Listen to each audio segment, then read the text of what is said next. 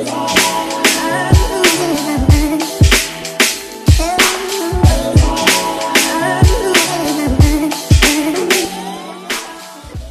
yo, bienvenue sur le KSU Show, ici on parle nutrition, fitness, lifestyle, développement personnel. Le tout pour vous apprendre à être la meilleure version de vous-même. J'espère que la team No Bullshit se porte bien, que vous êtes en forme, en bonne santé et que vous continuez à faire des gains.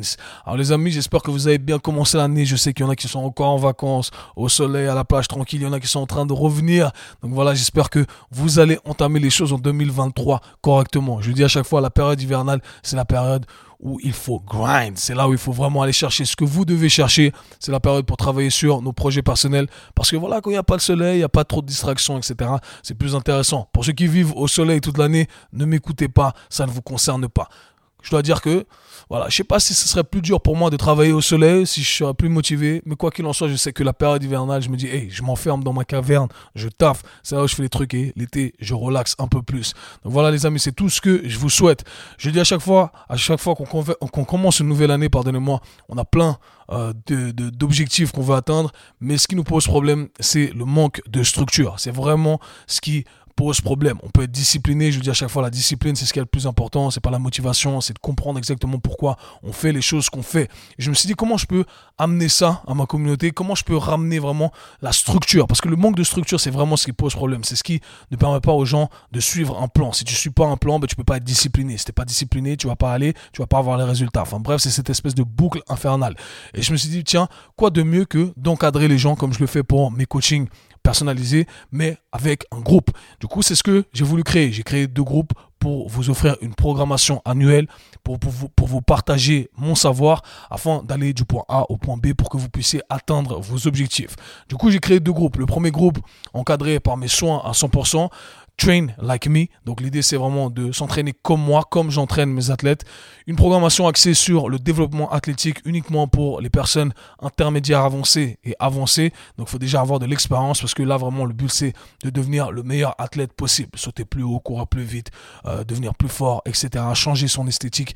Euh, voilà, c'est ce que moi j'offre, c'est ce que je prêche et euh, j'ai foi que vous allez adorer ça si vous avez la même optique de travail que, que moi, si vous voulez devenir un athlète hybride. C'est exactement qu'on va offrir à travers cette programmation, quelque chose de bien pensé du 31 janvier au 31 décembre. Voilà, c'est 11 mois qu'on va passer ensemble. Ça va être le feu. J'ai travaillé comme un fou sur cette programmation. Je suis extrêmement fier. Vous allez voir, ça va être un truc de fou. C'est ce que j'ai offert à plusieurs athlètes. Il y a eu le résultat pour euh, backup, tout ce que je dis. Et encore une fois, c'est euh, la meilleure offre que je puisse vous offrir ici pour qu'on puisse faire les gains ensemble. Mon but, c'est qu'on fasse les gains ensemble. Qu'à la fin de l'année, on se dise, hey team, voilà ce qu'on a fait. Voilà où on est arrivé ensemble du début de l'année jusqu'à la fin de l'année. Donc je me réjouis de partager avec vous. J'ai créé un deuxième groupe également en collaboration avec ma collègue Sally Pradas, qui est selon moi la meilleure pour pouvoir encadrer ce deuxième groupe. Ce deuxième groupe qui s'appelle Superwoman pour les gens, pour les femmes qui veulent devenir des Superwomen.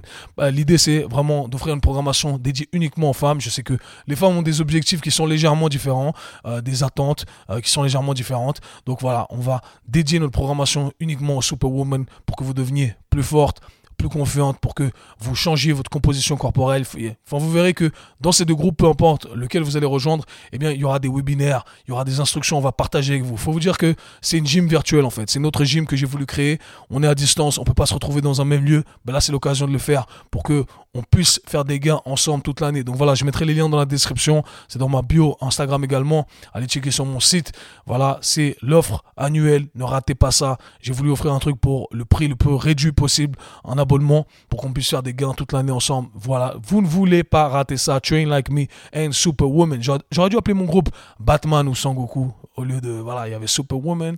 Et voilà, c'est Train like me pour cette année. On verra pour l'année prochaine. Quoi qu'il en soit, les amis, notre annonce, c'est que le programme Starter pour tous les débutants eh bien, le programme Starter est à 50% jusqu'à la fin du mois. C'est le meilleur programme pour poser sa fondation fitness. Donc, allez checker tout ça. Le coupon sera euh, dans les euh, show notes, dans la description. Donc, ne ratez pas ça pour ceux qui veulent poser une bonne fondation. 9 semaines, je vous explique tout, mon système, tous les tutoriels, etc.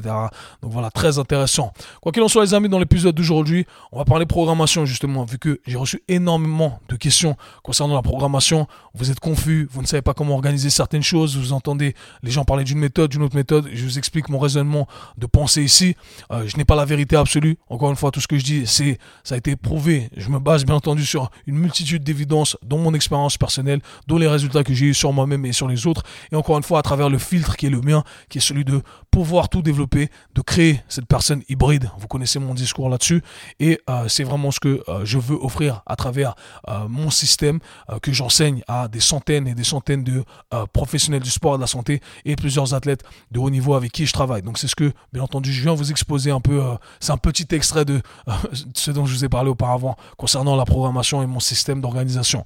Donc voilà les amis, j'espère que cet épisode va vous plaire. On, va, on parle de deload, on parle de temps de repos, on parle de structure d'entraînement. Bref, on va répondre à la plupart des questions que vous vous posez. N'oubliez pas de soutenir le Kessu Show, s'il vous plaît. Ça me donnerait énormément de force. Simplement partager l'épisode sur Instagram. Euh, croyez-moi, vous vous rendez pas compte à quel point ça aide de lâcher un 5 étoiles, de l'envoyer à votre ami, un des épisodes du Kessu Show vous dites ah ouais ça ça peut aider cette personne là envoyez lui la personne va écouter. Croyez-moi ça, ça, ça, aide les gens vraiment et, on fait ça pour ça. Et c'est pour ça que je le fais.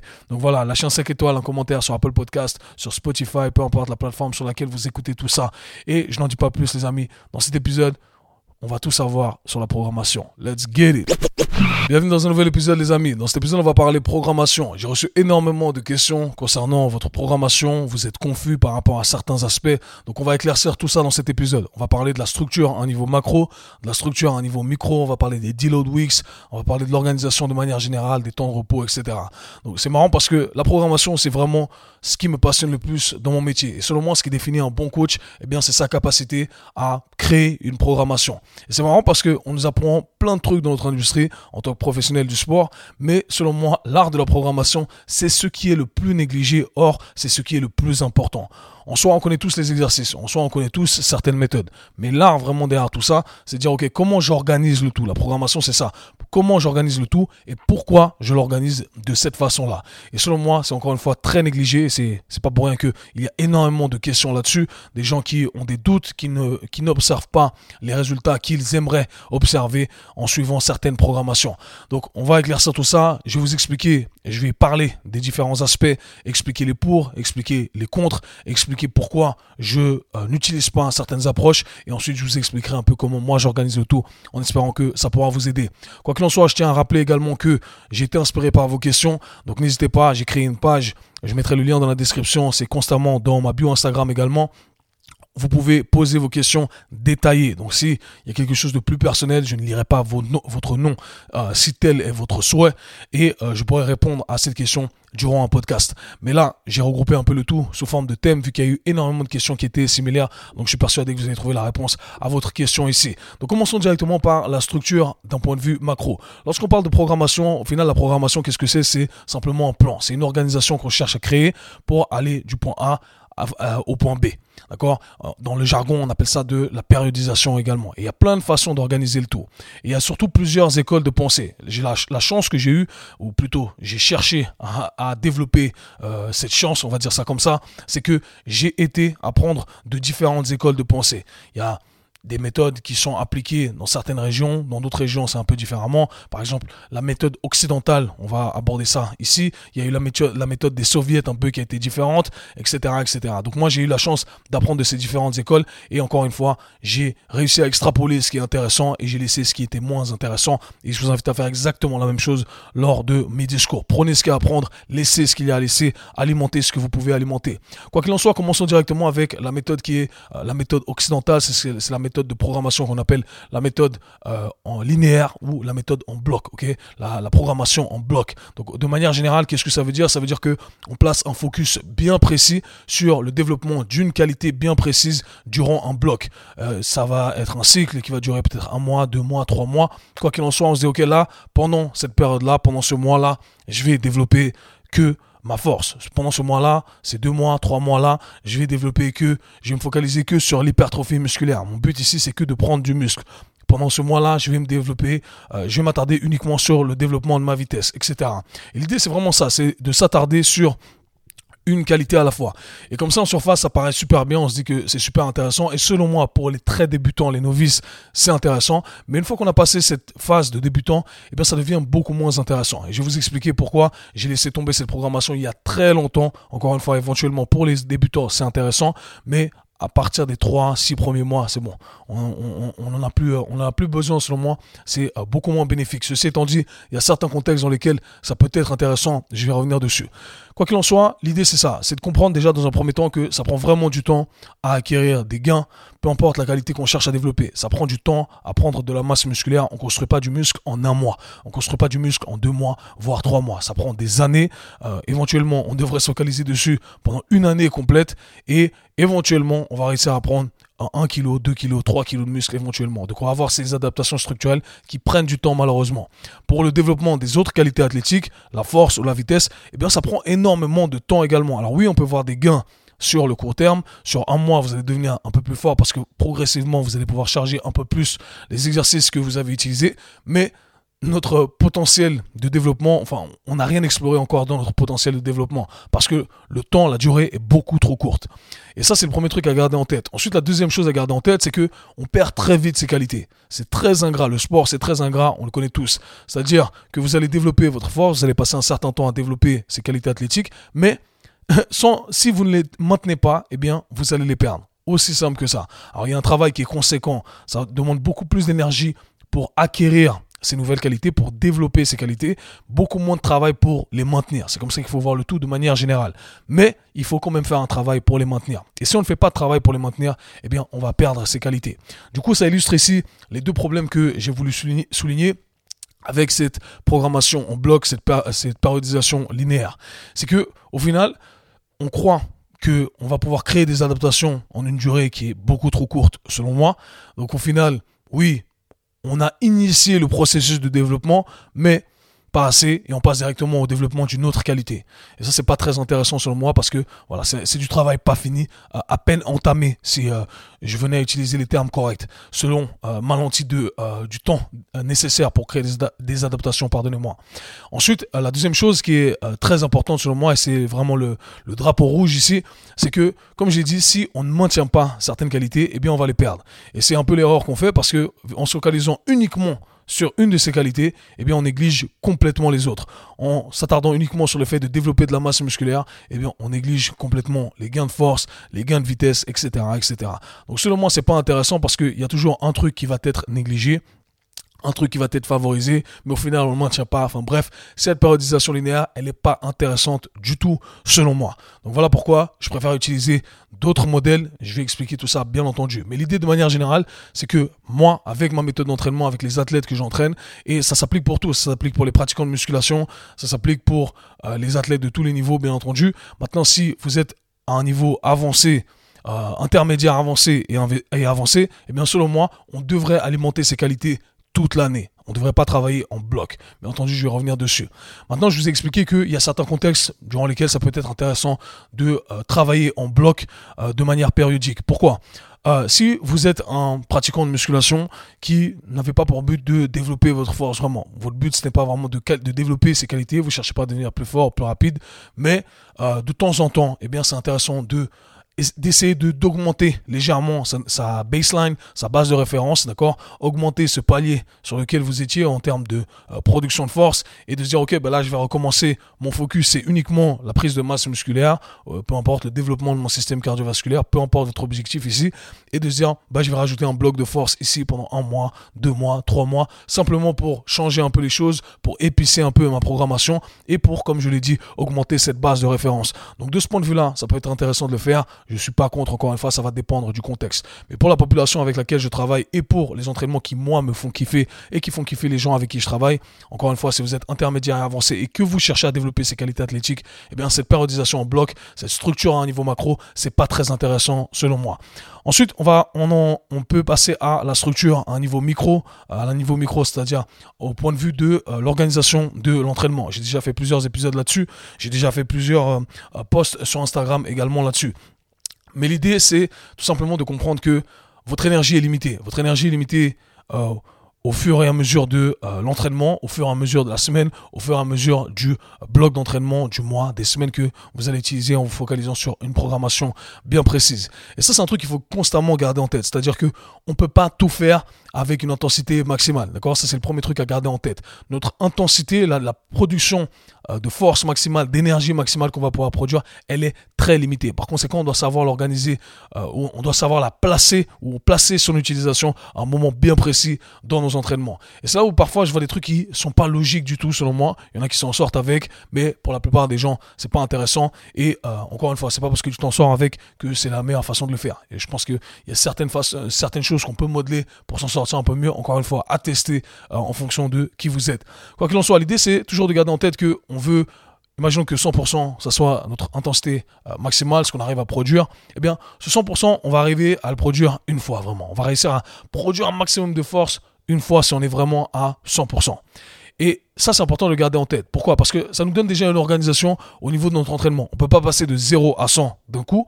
Et euh, après, une fois qu'on a utilisé les 100, eh bien, ça peut que aller vers le bas, ça peut que descendre en termes d'intensité.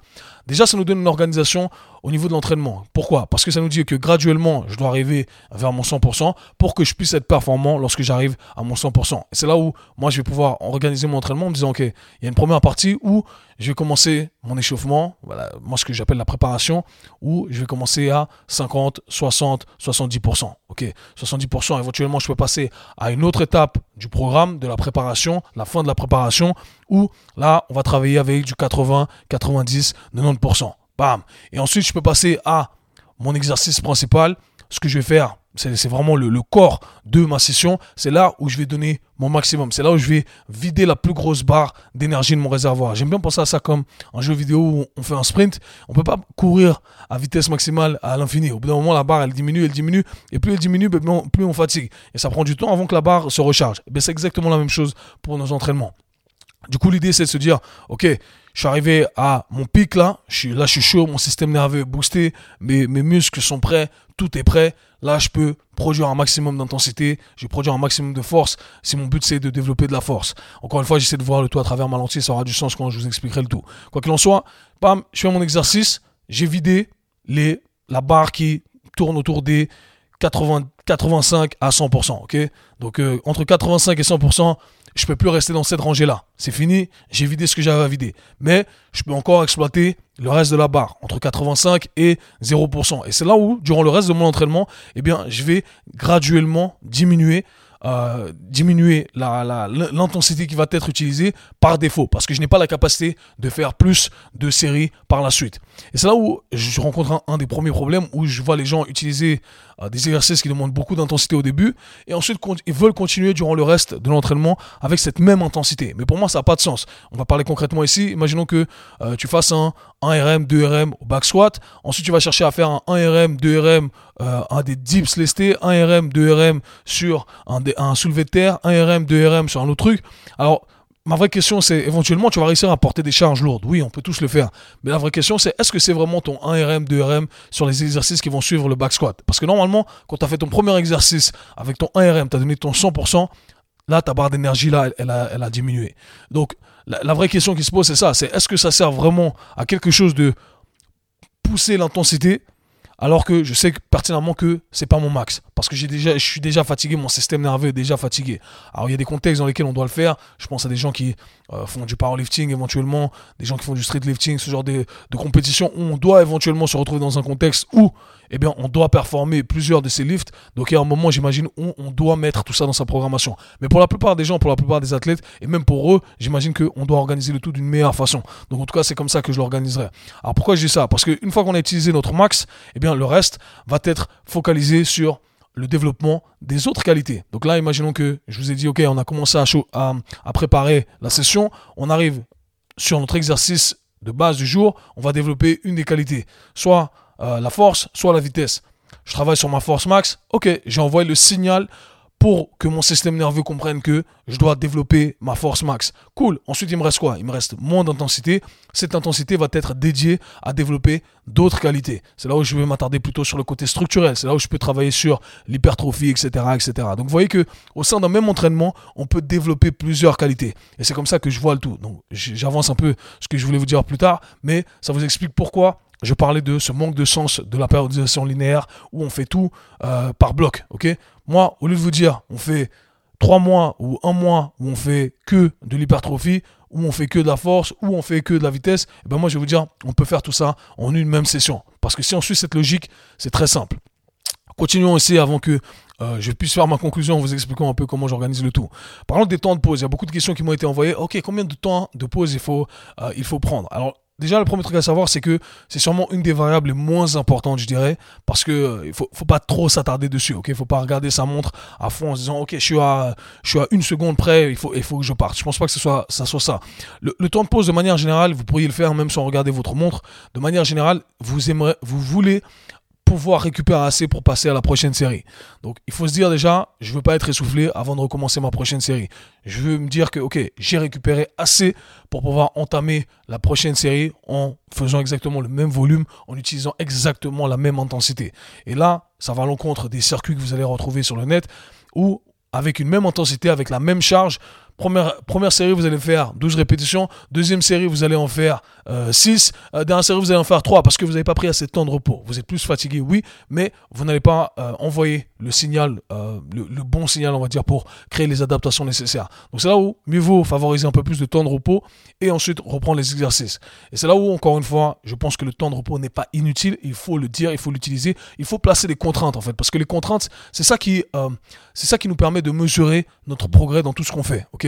On place des contraintes bien spécifiques en se disant est-ce que j'arrive à faire le tout en respectant ces contraintes. Et le temps de repos, bah, c'est l'une de ces contraintes, d'accord? Et c'est ce qui va nous dire que, ok, hey, j'arrive à faire tout ça en prenant une minute, une minute trente de repos. Est-ce que la semaine prochaine, j'arrive à faire exactement la même chose? Est-ce que la semaine d'après, j'arrive à faire en prenant 15 secondes de moins? Ça veut dire que je suis plus fit, ça veut dire que j'arrive à récupérer plus rapidement, à fournir le même effort avec moins de temps de repos. Donc le temps de repos, c'est quelque chose d'important également si on le structure correctement. Donc de manière générale, c'est bien d'avoir des guidelines parce que bien entendu, sinon on ferait trois séries et on prend 6 euh, minutes, 8 minutes de pause à chaque euh, à chaque euh, répétition, euh, pardonnez-moi, à chaque série, pour chaque partie de l'entraînement, euh, oui, vous allez pouvoir tout compléter, mais à quoi ça sert, ok? À quoi ça sert? Donc, selon moi, le temps de repos, règle générale, essayez d'être, vous sentir reposé avant de recommencer la prochaine série et fixez-vous quand même des contraintes de manière générale comme ça.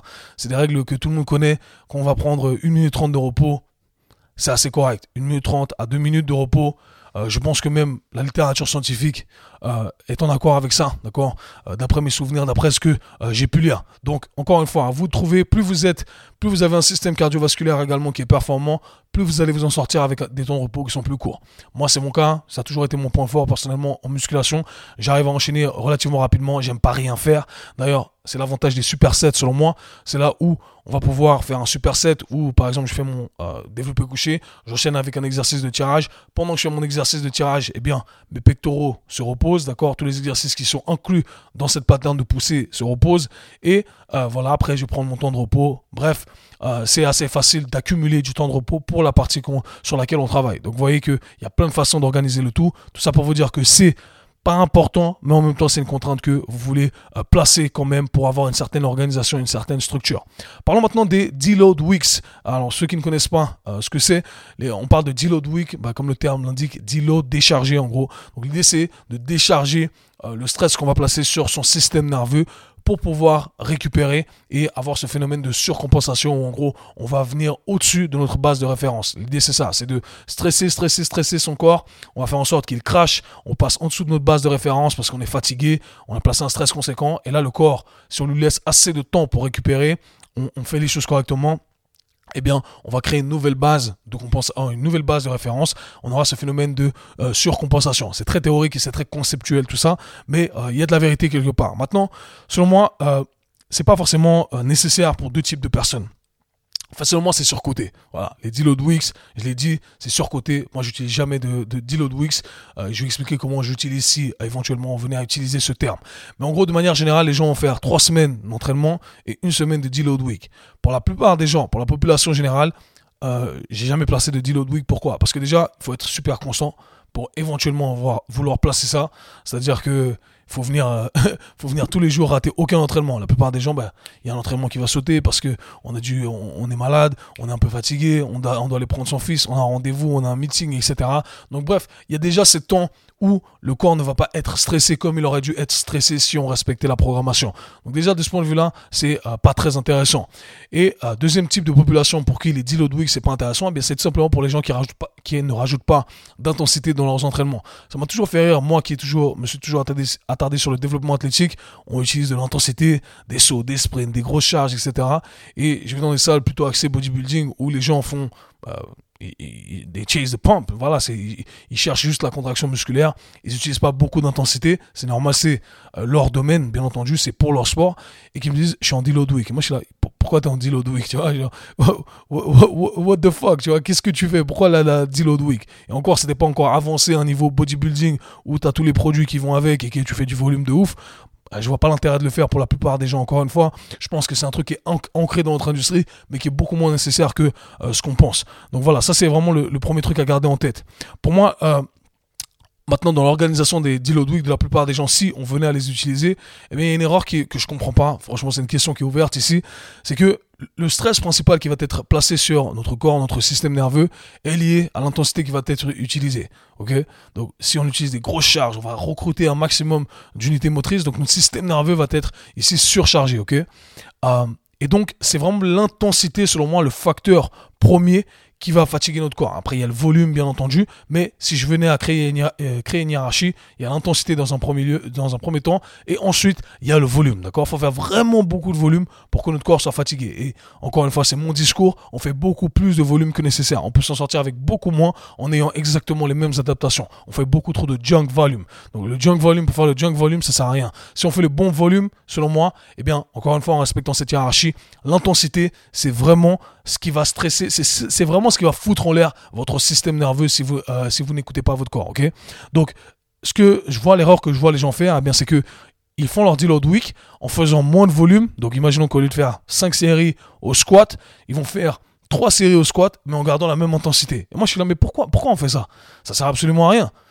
je, préférerais faire 5 séries le même volume et descendre de manière conséquente l'intensité. Pour moi, ça a beaucoup plus de sens de faire un deload week de cette façon-là. Ou alors descendre les deux. Faire 3, descendre de 20% l'intensité ou de 30% l'intensité et le volume de travail. Là, pour moi, c'est beaucoup plus intéressant en termes de deload week. Mais pour être honnête avec vous, moi, je suis plutôt de l'aspect euh, à dire, OK, quand tu as besoin d'un temps de repos, un jour de repos, deux jours de repos, prends deux jours de repos complet.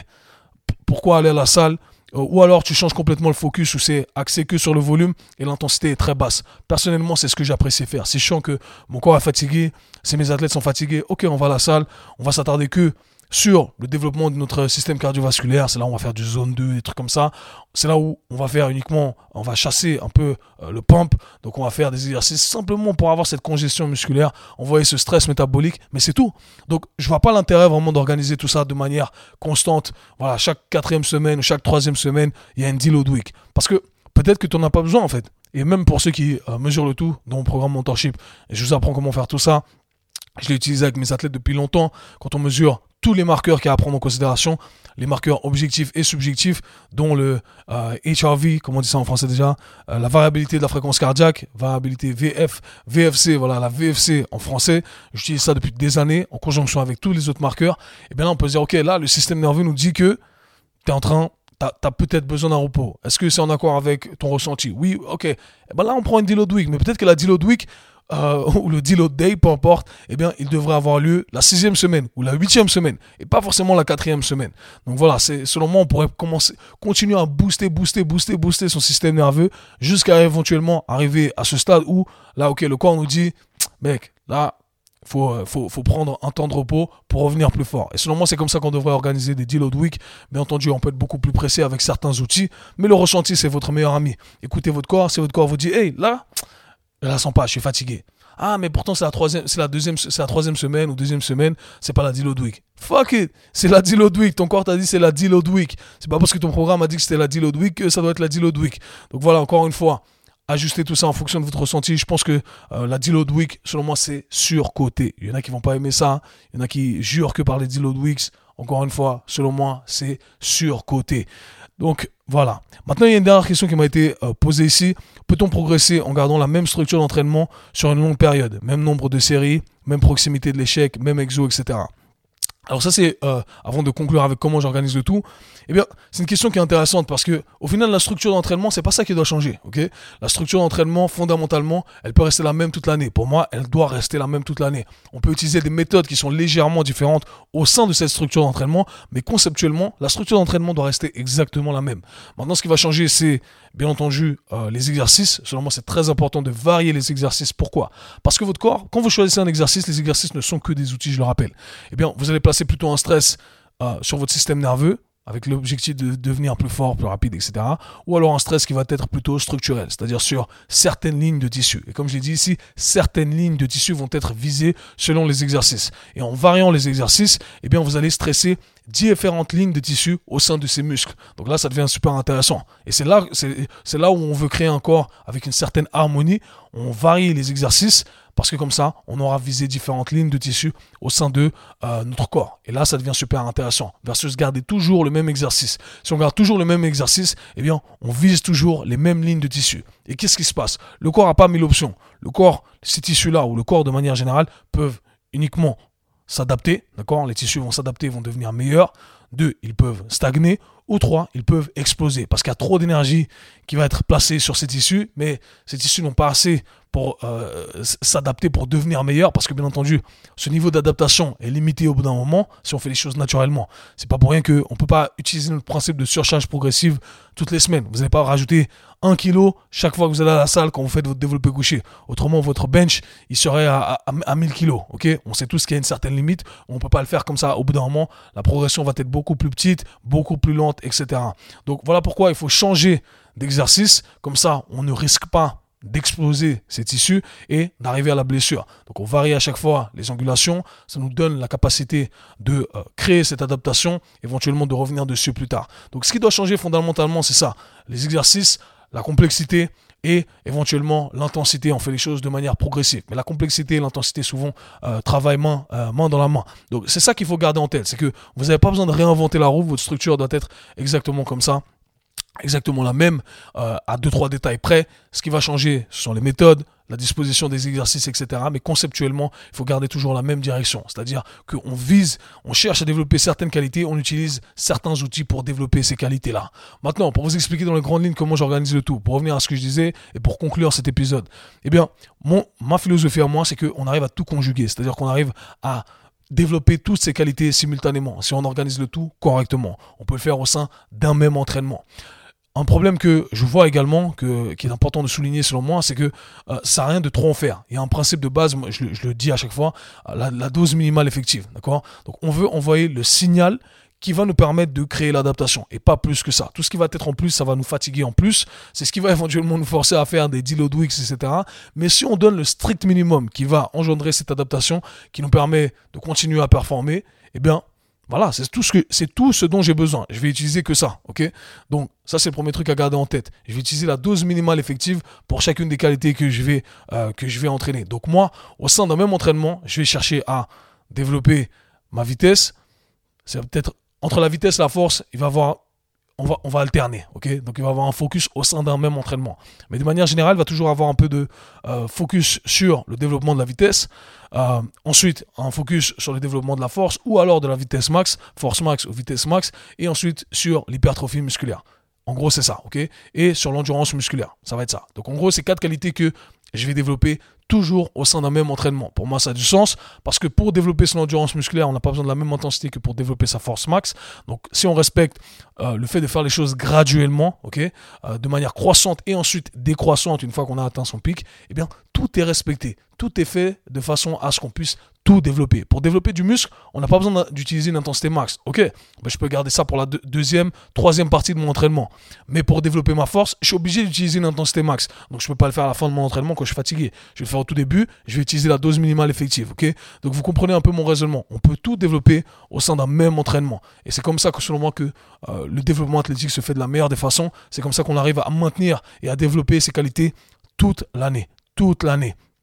Pas besoin d'en faire trop Euh, encore une fois, c'est une question d'organisation, mais si vous voulez garder ça en tête, c'est le meilleur conseil que je puisse vous donner. Oubliez cette euh, périodisation linéaire. Selon moi, ça sert absolument à rien. Ça a apporté plus de, ça a amené plus d'aspects, pardonnez-moi, négatifs qu'autre chose. Donc j'espère que cet épisode pourra vous aider. D'ailleurs, je fais la, la petite annonce ici. Le 31 janvier, on commence deux programmations annuelles en ligne. C'est l'occasion pour moi de partager avec vous toutes mes connaissances sur le développement athlétique sur toute une année, comment on progresse, comment on va du point A au point B, comment on développe toutes ces qualités athlétiques de façon organisée, de façon logique et en respectant euh, cette manière euh, graduelle pardonnez-moi, d'amener les choses. Donc ça c'est très important selon moi et c'est un des meilleurs trucs, un des meilleurs projets sur lequel je vais travailler cette année et j'ai envie de le faire avec vous. Ça va être ma programmation, entre autres Train Like Me. Donc voilà, je mettrai le lien dans la description. Si vous voulez rejoindre l'équipe, il y a déjà beaucoup de personnes qui se sont inscrites et il ne, reste que quelques places. En parallèle de ça, on a créé un groupe avec ma collègue Sally où on va entraîner justement les femmes dédiées à développer justement leur capacité à elles à devenir plus fortes, plus endurantes, à changer leur composition corporelle. Ce groupe s'appelle Superwoman. Donc deux programmations annuelles qui vont montrer comment on programme sur toute une année. Vous allez être suivi sur toute une année avec plein d'informations supplémentaires, des webinaires qui vous permettront d'individualiser le tout. Donc voilà, super intéressant. Ne ratez pas cette occasion. Le lien est dans la description si vous voulez en apprendre plus sur comment programmer, comment gérer vos entraînements et comment faire des progrès pour aller du point A au point B. C'est la meilleure offre que j'ai à vous faire. voilà les amis, nous on se voit, slash parle très bientôt. Merci encore une fois pour votre participation. Peace. C'était le K-Sui Show. Si vous avez apprécié le podcast, abonnez-vous, partagez-le avec vos amis. Très bientôt. Peace.